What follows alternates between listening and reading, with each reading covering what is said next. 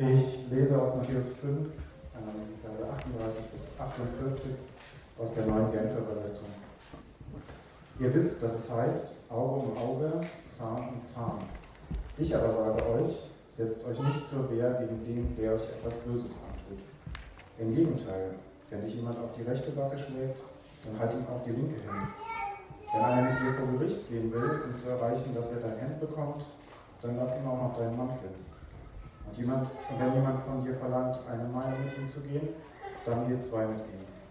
Gib dem, der dich bittet, und weise den nicht ab, der etwas von dir ausleihen möchte. Ihr wisst, dass es heißt, du sollst deine Mitmenschen lieben und du sollst deine Feinde hassen. Ich aber sage euch, liebt eure Feinde und betet für die, die euch verfolgen. Damit erweist ihr euch als Söhne eures Vaters im Himmel. Denn er lässt seine Sonne über Bösen und Guten aufgehen und er lässt es regnen für Gerechte und Ungerechte. Wenn ihr nur die liebt, die euch Liebe erweisen, was für einen Lohn habt ihr dafür zu erwarten? Tun das nicht sogar Leute wie die Zolleinnehmer? Und wenn ihr nur zu euren Brüdern freundlich seid, was tut ihr damit Besonderes? Tun das nicht sogar die Heiden, die Gott nicht kennen? Ihr aber sollt vollkommen sein, wie euer Vater im Himmel vollkommen ist. Ja, einen wunderschönen äh, guten Morgen, auch von meiner Seite Christoph Funk. Ich darf heute weitermachen in unserer Predigtreihe über die Bergpredigt. Cool, dass ihr da seid. Wir haben den Text eben schon gehört und bevor wir da jetzt gleich einsteigen, möchte ich gerne nochmal mit uns beten. Jesus, danke für die Worte, die von dir ähm, ja, gelehrt worden sind, gesagt worden sind zu deinen Jüngern und äh, die herausfordern. Das haben wir bisher schon gemerkt und ähm, der Text ist nicht weniger herausfordernd. Ich bitte dich einfach um Verständnis, um ähm, ja, deine Reden zu unserem Herzen. Amen. Ähm, ich habe in der Vorbereitung zu dieser Predigt eine Geschichte gelesen und zwar von einem russischen Herrscher schon vor vielen, vielen Jahren. Ähm, man sagt, es war so, dass er einen äh, guten Freund hatte. Dieser gute Freund hatte einen Sohn und dieser gute Freund ähm, ist gestorben. Und dann hat der Herrscher, ähm, also der russische Herrscher, gesagt: Na gut, ähm, ich nehme diesen Sohn von meinem Freund quasi in meine Familie auf. Adoptiere ihn quasi, ähm, behandle ihn wie meinen eigenen Sohn. Ähm, er hat ihm dann ähm, schulische Bildung ermöglicht, hat für sein Wohlergehen gesorgt, hat ihn halt wie ein eigenes Kind erzogen. Und dann, als dieser junge Mann irgendwann erwachsen äh, geworden war, ging er zum Militär ähm, und er wurde auch tatsächlich im Militär nicht jetzt irgendein so Oberfeldwebel, aber zumindest gesetzt über einen Bereich, wo er für die Verwaltung zuständig war. Die Verwaltung und auch die entsprechenden ähm, Gelder, die damit einhergingen. Dieser junge Mann hatte ein Problem. Er hat nämlich angefangen, regelmäßig zu spielen, also Glücksspiel, und hat da relativ viel Geld verzockt. Und ähm, irgendwann hat er nicht mehr viel gehabt und dann dachte er sich, Mensch, ich habe aber doch Zugriff auf relativ viele Gelder, da kann ich mir ja mal was leihen und so. Und so kam es, dass er über die Zeit mehr und mehr Gelder, die man nicht gehörten, sondern vom Militär verspielte, veruntreute und seine Schulden wuchsen und wuchsen. Nun war das für ihn erstmal vertuschbar, weil er ja quasi dafür zuständig war. Aber es kam der Abend, wo er mal wieder über den Büchern saß und äh, stand eine Kontrolle an und er merkte in diesem Moment, an diesem Abend, ich kann das nicht mehr vertuschen, das geht nicht mehr, das war's. Ähm, es lässt sich einfach nicht mehr verbergen, mir fallen keine Tricks mehr ein, um das äh, sozusagen äh, zu vertuschen. Und ähm, er wusste auch, das würde bedeuten, über kurz oder lang, relativ schnell wird die Militärpolizei vor seiner Tür stehen, ihn verhaften, Gefängnis, vielleicht sogar mehr, ähm, die Unehre, die Schande, die er äh, da vollbracht hatte, das fiel ja auch alles zurück auf, auf, die, auf das Herrscherhaus und er wusste keinen anderen Ausweg mehr, als sich selber umzubringen. Er griff also nach dem Revolver, der in seiner Schreibtischschublade lag und dachte sich, also das ist das Beste, was ich machen kann, wenn ich mich einfach erschieße. Allerdings fiel ihm das nicht so einfach, weil äh, das ist nicht so leicht, mal eben zu tun. Also er brachte es irgendwie nicht fertig abzudrücken und dann dachte er sich, na gut, komm, dann trinke ich mir halt Mut an. Er betrank sich heftig, richtig heftig, ähm, Aber weil er so viel Alkohol getrunken hatte, wurde er irgendwann bewusstlos. Und über dieser Bewusstlosigkeit fiel er in einen tiefen Schlaf, um seinen Rausch auszuschlafen. Der Kaiser, also dieser Herrscher von Russland, das war ein Mann, der gerne mal inkognito unterwegs war. Also der liebte es, sich hin und wieder mal als einer von seinen Leuten zu verkleiden und sich dann unter das Volk zu mischen oder auch gerne unter die Soldaten, um einfach mal zu hören, wie ist so die Moral der Truppe, was sagen die Leute über den Herrscher, wie ist das so. Und wie es der Zufall wollte, war es an diesem Abend genau so, dass er in dieser Kaserne unterwegs war. Und er kam in diesen Raum, wo er seinen Zögling dort liegen sah, im Alkoholrausch schlafend. Und er ging zu dem Schreibtisch und sah die Bücher, guckte dort näher rein und so langsam begann er zu verstehen, was dieser junge Mann, den er aufgezogen hatte, dort getan hat. Und ähm, er fing an, die Schulden zusammenzurechnen und dann schrieb er eine Notiz.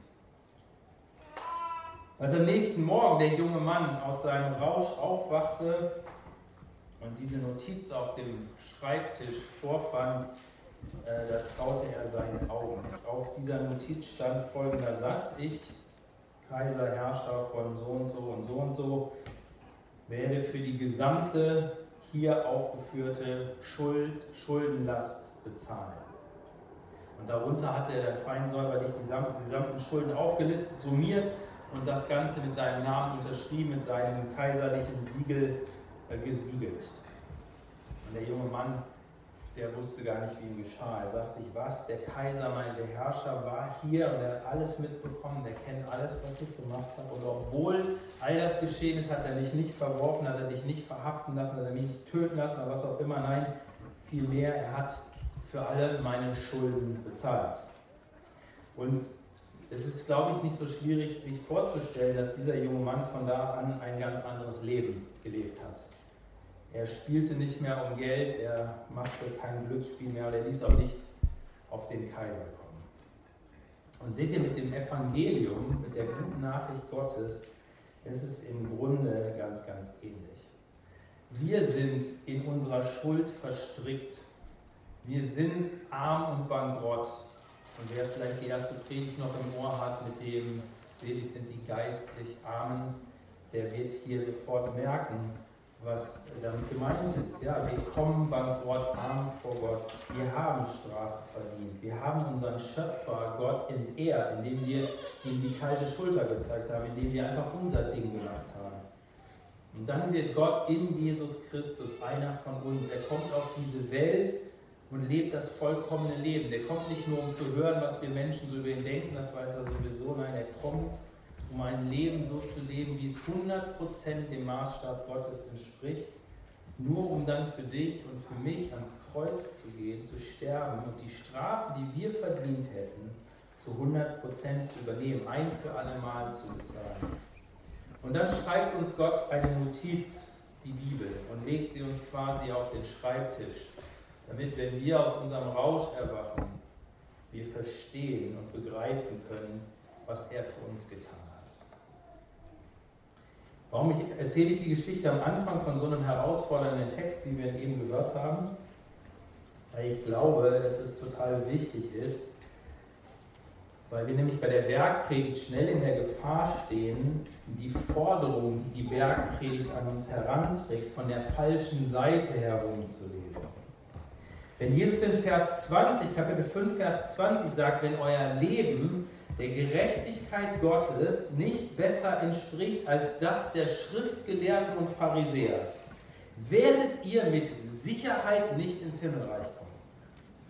Dann heißt das eben nicht, dass wir aus uns heraus nun diese bessere Gerechtigkeit erfüllen können.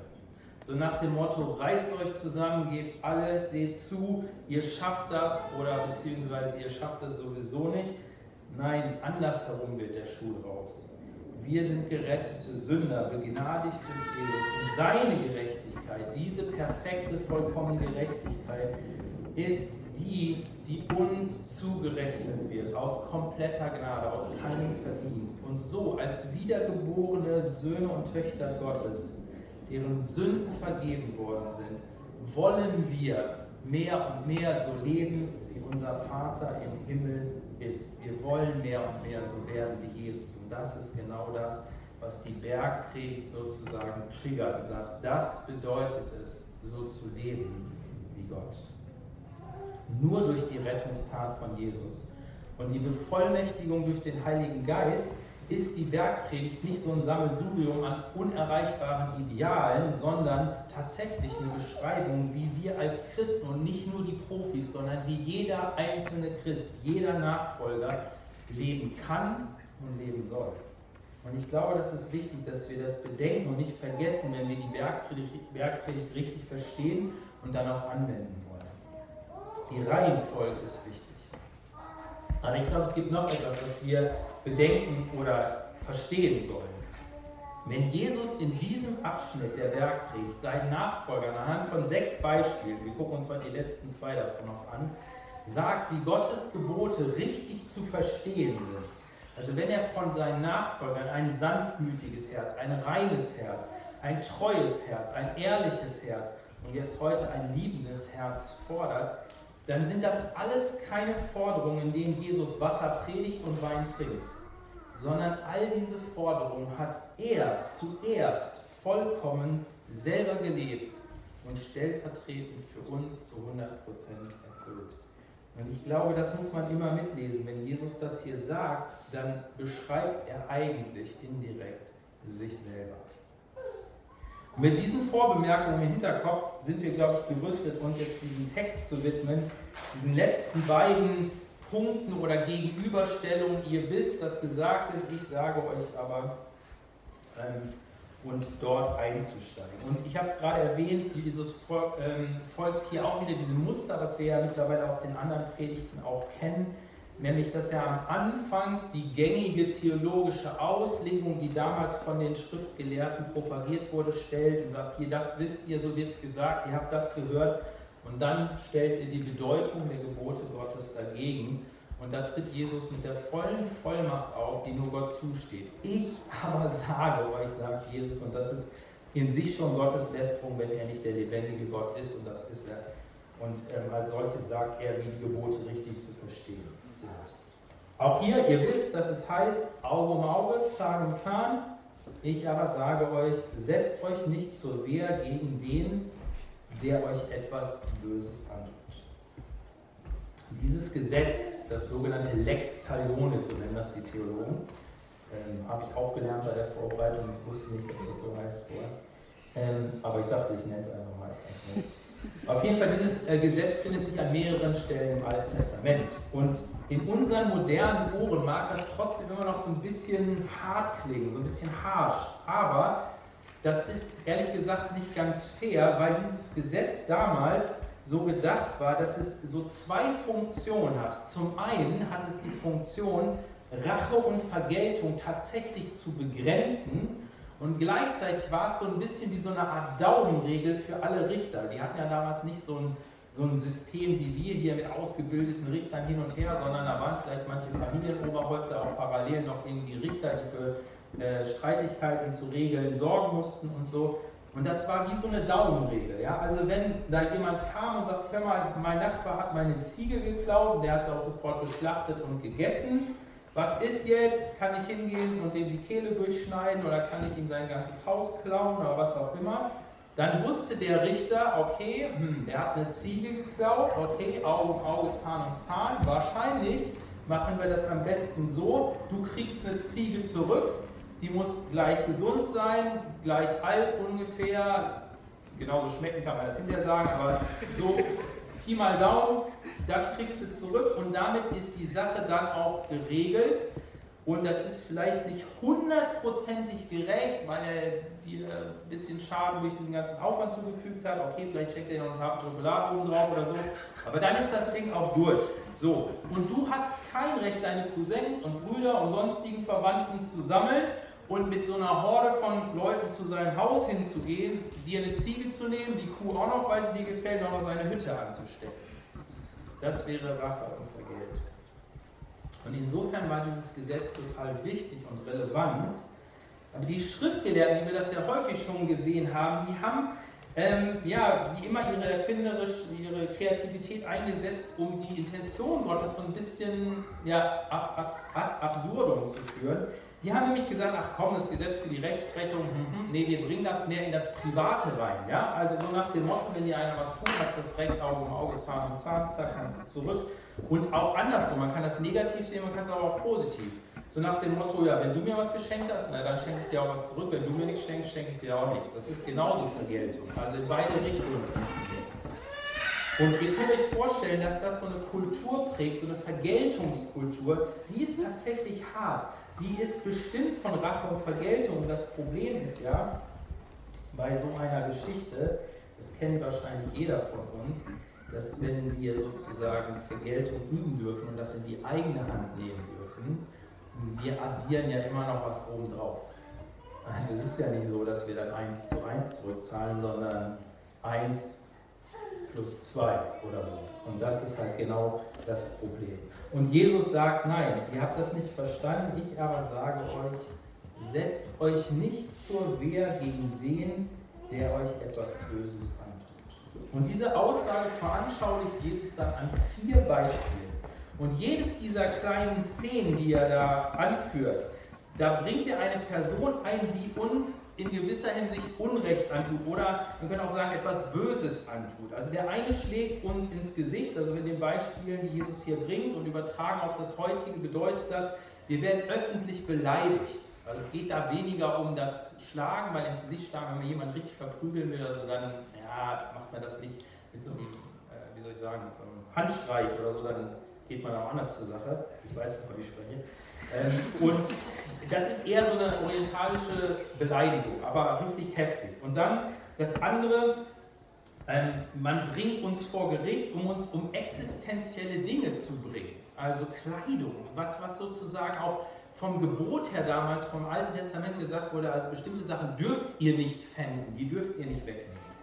Das dritte ist, dass jemand eine kostenlose Dienstleistung einfordert, und das vierte, da will jemand unser Geld haben. Das sind alles die Beispiele, die Jesus hier bringt.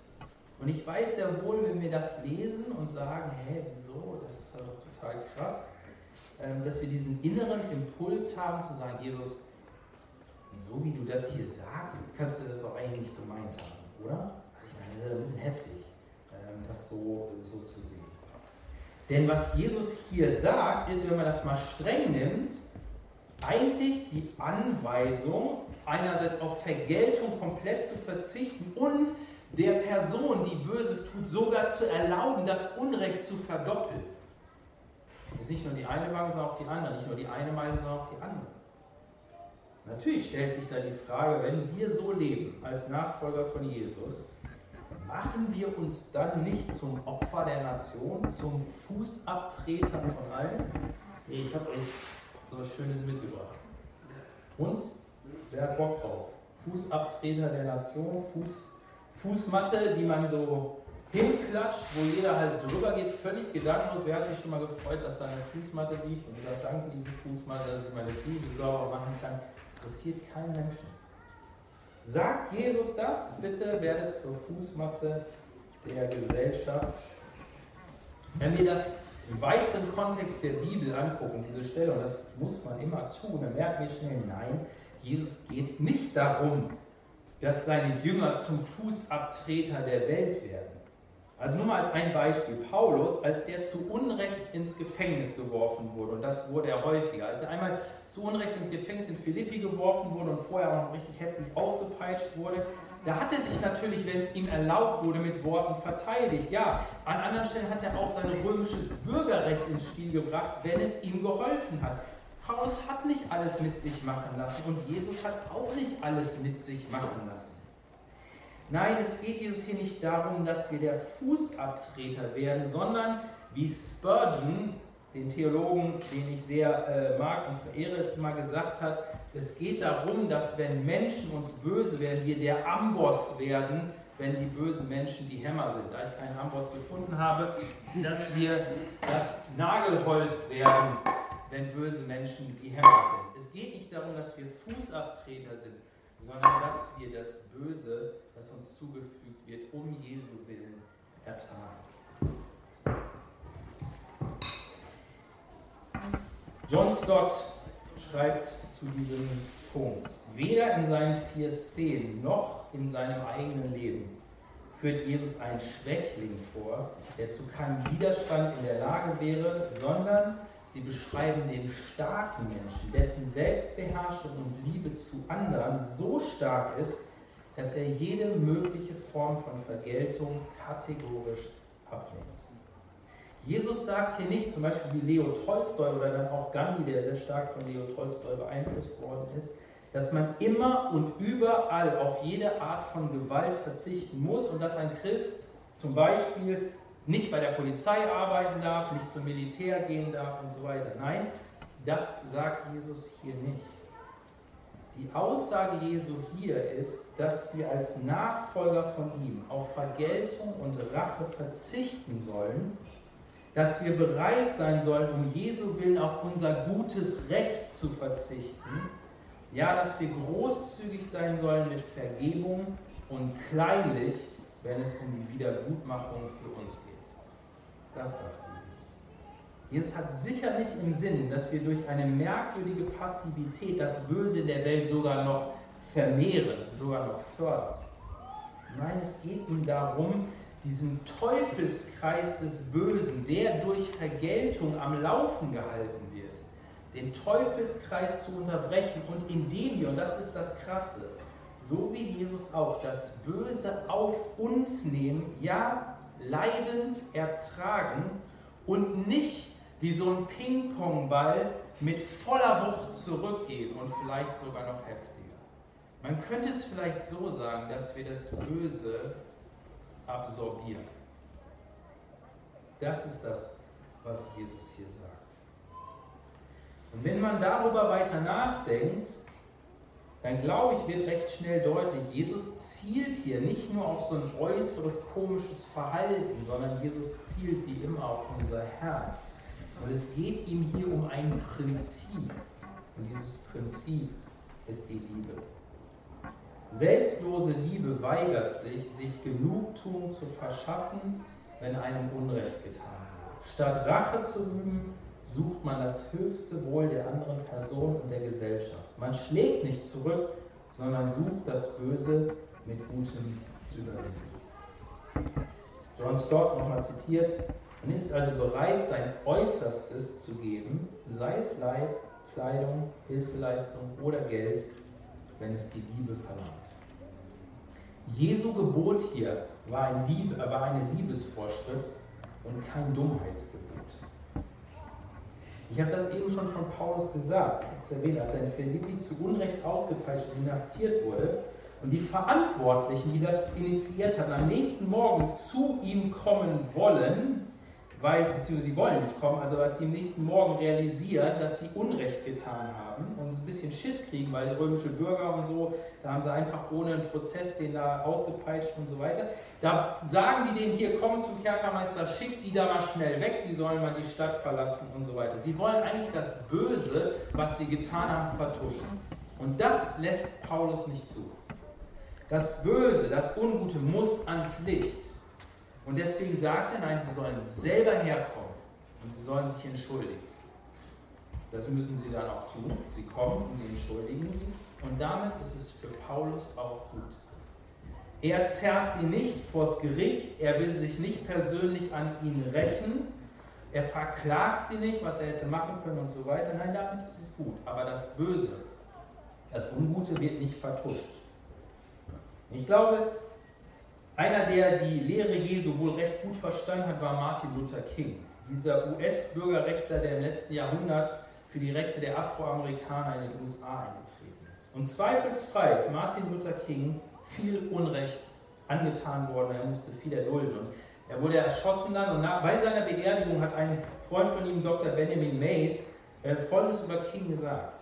Wenn einer wusste, was Leiden heißt, dann wusste es King. Sein Haus wurde mit Bomben beworfen, 13 Jahre lang lebte er Tag für Tag unter Todesdrohungen. Er wurde böswillig beschuldigt, ein Kommunist zu sein und verleumdet das Licht der Öffentlichkeit zu seinem eigenen Ruhme zu suchen.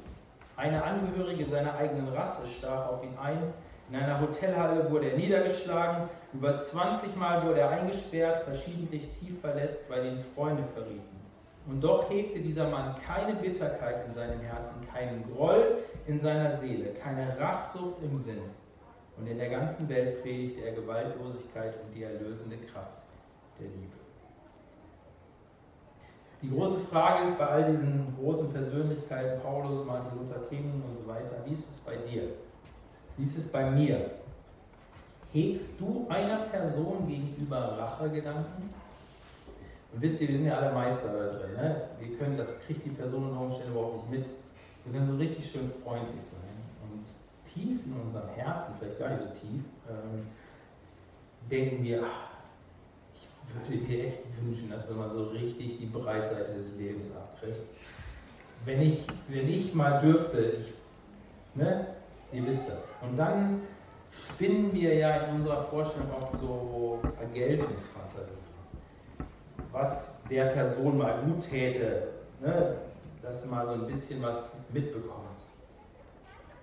Hast du solche Personen, wo du diese Vergeltungsgedanken hast, wo du denkst, würde ja am liebsten mal, ich darf das hier nicht sagen, jedes Mal gemeint. Jesus bleibt nicht dabei stehen, zu sagen, dass wir auf Vergeltung verzichten sollen, also passiv zu sagen, okay, mache ich nicht. Nein, er geht einen Schritt weiter und fordert uns sogar auf, aktiv zu lieben. Ihr wisst, dass es heißt, du sollst deine Mitmenschen lieben und du sollst deinen Feind hassen. Ich aber sage euch, liebt eure Feinde und betet für die, die euch verfolgen, damit erweist ihr euch als Söhne eures Vaters im Himmel. Denn er lässt seine Sonne über Bösen und Guten aufgehen und lässt es regnen für Gerechte und Ungerechte. Wenn ihr nur die liebt, die euch Liebe erweisen, was für einen Lohn habt ihr dafür zu erwarten? Tun das nicht sogar die Leute wie die Zolleinnehmer? Und wenn ihr nur zu euren Brüdern Freunde seid, was tut ihr damit Besonderes? Tun das nicht sogar die Heiden, die Gott nicht kennen? Ihr aber sollt vollkommen sein, wie euer Vater im Himmel vollkommen ist. Und auch hier greift Jesus wieder diese verdrehte Auslegung der Pharisäer auf. Anstatt zu begreifen, wer Gott ist und was er will, das hängt immer miteinander zusammen, haben die theologischen Führer der damaligen Zeit die Gebote Gottes genommen und sie haben sie einfach verdreht. Sie meinten, das Gebot, liebe deinen Mitmenschen, steht ja explizit im Alten Testament, da gilt das natürlich, wir wollen nicht leugnen. Aber der Mitmensch, das ist halt nur einer von uns, der so ist wie man selber, der, den man mag, der einen mag. Das sind die Leute, die zu der eigenen Volksgruppe gehören, die die eigene Sprache oder den eigenen Dialekt sprechen. Es sind die, die so denken wie wir, wie ich, diese Wir-Gruppe.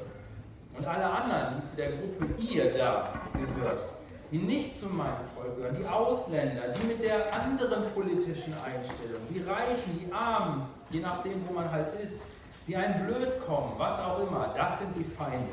Und die darf man, ja, die soll man sogar hassen. Aber, so sagt Jesus, das ist nicht das, was Gott will und es entspricht nicht dem, wer Gott ist. Ich aber sage euch, sagt Jesus, Liebt eure Feinde und betet für die, die euch verfolgen. Wenn du die Bibel ein bisschen kennst, Neues Testament, vielleicht das Lukas-Evangelium schon mal gelesen hast, dann kennst du bestimmt eine Stelle, da kommt nämlich mal ein Schriftgelehrter, also so ein Gesetzausleger zu Jesus und stellt ihm genau die Frage und sagt ihm, sag was denkst du denn, wer ist mein Nächster? Und dann erzählt Jesus dieses berühmte Gleichnis vom barmherzigen Samariter. Eigentlich ein Feind der Juden, der sich um einen halb totgeschlagenen jüdischen Geschäftsmann kümmert. Und damit sagt er, jeder, jeder, der deine Hilfe braucht, egal ob aus deiner Wir-Gruppe oder aus deiner Ihr-Gruppe, egal wer, ist dein Nächster. Und an dieser Stelle hier könnte man nochmal die Frage stellen, Jesus, wer sind denn eigentlich meine Feinde?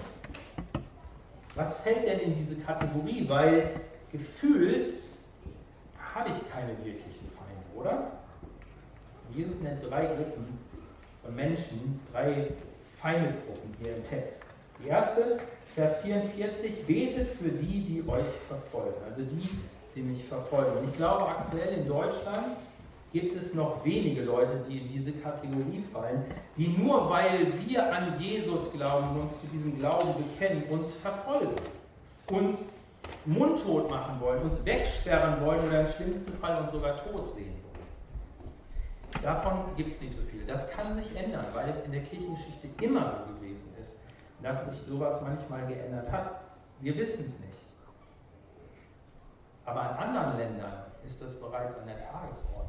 Wir tun gut daran, wenn wir die Geschwister aus anderen Kulturen in anderen Ländern nicht vergessen, sondern für sie beten, die tatsächlich Menschen haben, die sie verfolgen und die sie umbringen wollen. Das ist eine Gruppe, die Jesus hier nennt, weil Jesus ganz realistisch ist und weil er genau weiß, in seinem eigenen Volk wird es so sein, dass sie ihn umbringen werden. Die zweite Gruppe, die er hier nennt, ist in Vers 45. Da sagt er, damit erweist ihr euch als Söhne eures Vaters im Himmel, denn er lässt seine Sonne über Böse und Gute aufgehen und lässt es regnen über Gerechte und Ungerechte. Und das sind einfach Leute, die anders sind als ich. Leute, also Gerechte und Ungerechte im biblischen Sprachgebrauch, sind Menschen, die einmal die Gerechten mit Gott unterwegs sind und sich daran halten wollen, was Gott sagt, und dann die Ungerechten, die von Gott nichts wissen wollen, komplett andere Maßstäbe haben. Also Menschen, die nicht meine Überzeugung haben, die anders denken, die andere Wertvorstellungen haben, die Kirche und Glaube, ich sag's ja so, scheiße finden oder sogar aktiv anders glauben. Das sind die Leute, die beim Marsch für das Leben, der nächste Woche Samstag in Berlin stattfindet, auf der anderen Seite der Demonstration stehen und sie stören wollen. Das sind die Rechten, die AfD-Wähler. Oder umgekehrt, je nachdem, wie du tickst, die Grünen-Wähler. Diejenigen, die andere politische Ansichten vertreten als du und die du für gefährlich hältst. Das sind diese Leute. Und du kannst gerne noch ergänzen. Das ist die Feindeskategorie Nummer zwei. Nummer drei sind die, die dich nicht lieben oder mögen. Jesus sagt in Vers 46, wenn ihr nur die liebt, die euch Liebe erweisen, was für einen Lohn habt ihr dafür zu erwarten? Tun das nicht sogar die Leute wie die Zolleinnehmer? Und Zolleinnehmer waren damals das Synonym für Betrüger, die einen ausnehmen wollten. Weißt du, ist dir schon aufgefallen, dass es Leute gibt, die dich nicht toll finden, die dich nicht mögen und dich nicht lieben? Kaum vorstellbar, oder? Aber es soll solche Leute geben. Und zwar ohne dass du etwas dafür getan hast. Einfach weil du du bist, gibt es Leute, die dich nicht mögen. Und normalerweise ist es so, dass wir solche Leute auch nicht mögen. Da haben wir so ein Gespür für. Ein Verwandter von uns der wurde als Kind mal gefragt, ob er denn, in, ich weiß nicht, in der Schule oder im Kindergarten auch Freunde habe. Und er hat darauf knallhart gesagt, nee, nur Feinde. Das ist hoffentlich nicht ganz unsere Realität, aber Feinde aus dieser dritten Kategorie haben wir alle. Augustinus, einer der Kirchenväter aus dem 4. Jahrhundert, schreibt zu diesem Abschnitt der Bergpredigt folgendes. Viele haben gelernt, die andere Wange hinzuhalten aber sie wissen nicht, wie sie den lieben sollen, der sie geschlagen hat. Und das ist eine wichtige Frage. Wenn wir von Jesus hören, liebt eure Feinde und wir wissen, okay, ja, die Kategorie Feinde trifft auch auf uns zu, in welcher Abstufung auch immer, aber sie sind da. Wie sollen wir sie denn lieben? Wie können wir denn unsere Feinde lieben? Was bedeutet es denn, meine Feinde zu lieben? Auch da finden wir Antworten in unserem Text.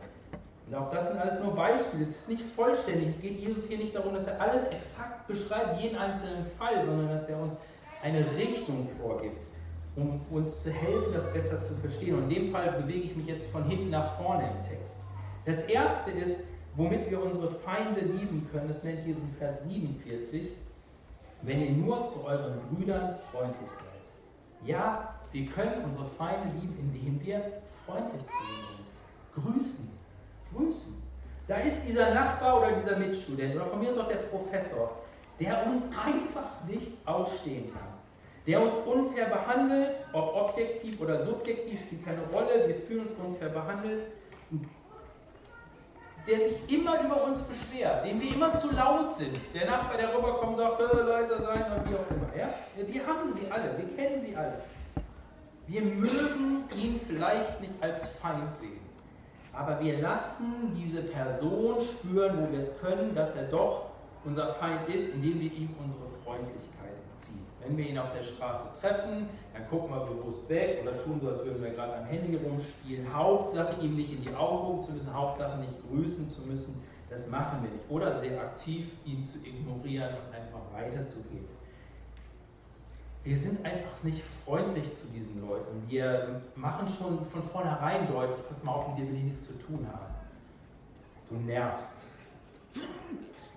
Genau da, sagt Jesus, können wir anfangen zu üben. Liebt eure Feinde, grüßt sie freundlich, auch wenn sie nicht freundlich sind. Seid freundlich ihnen gegenüber, auch, und es ist mir wichtig, wenn sich das komisch anfühlt. Jesus argumentiert hier an keiner Stelle mit unseren Gefühlen. Wo wir denken, lieben heißt ja, ne, meine Gefühle fahren Achterbahn. Kein bisschen. Nein, seid freundlich ihm gegenüber, weil ich freundlich zu euch bin. Und weil ihr so seid und so werden sollt wie ich, deswegen seid freundlich. Die Gefühle mögen kommen oder nicht kommen, spielt keine Rolle, aber seid freundlich. Was bedeutet es noch, meinen Feind zu lieben? Das zweite, Jesus hier nennt sich, um ihre körperlichen Bedürfnisse zu kümmern. Vers 45 heißt es, denn er, also Gott, lässt seine Sonne über Guten und Bösen aufgehen und regnet über Gerechten und Ungerechten. Und warum nennt Jesus das ganz einfach? Damit ist gesagt, Gott ernährt die Menschen, die Ungerechten und die Gerechten. Er lässt es regnen, er lässt die Sonne aufgehen. Das ist so super wichtig, dass was wächst, dass man sich ernähren kann, dass die Bedürfnisse gestillt werden. Er versorgt. Und so sollen wir auch für die körperlichen Bedürfnisse unserer Feinde sorgen, wo wir da aufgerufen sind, wo das möglich ist. Beispiel des barmherzigen Samariters, der den jüdischen Geschäftsmann geliebt hat. Wie hat er das getan? Nicht indem er umarmt hat und sagt, ich mag dich so, du bist so toll, super. Nein, sondern indem er seine Wunden verbunden hat, für seine Unterbringung gezahlt hat, sich darum gekümmert hat. Wie schreibt Johannes in seinem Brief, wie wir lieben sollen? Meine Kinder, unsere Liebe darf sich nicht in Worten und schönen Reden erschöpfen, sie muss sich durch unser Tun als echt und wahr erweisen. Indem wir unseren Feinden faktisch helfen, ihnen dienen, für ihre körperlichen Bedürfnisse sorgen, lieben wir sie. Und seht ihr, Jesus verspricht hier nicht, und das ist auch nicht immer so, dass dann die Feinde zu Freunden werden.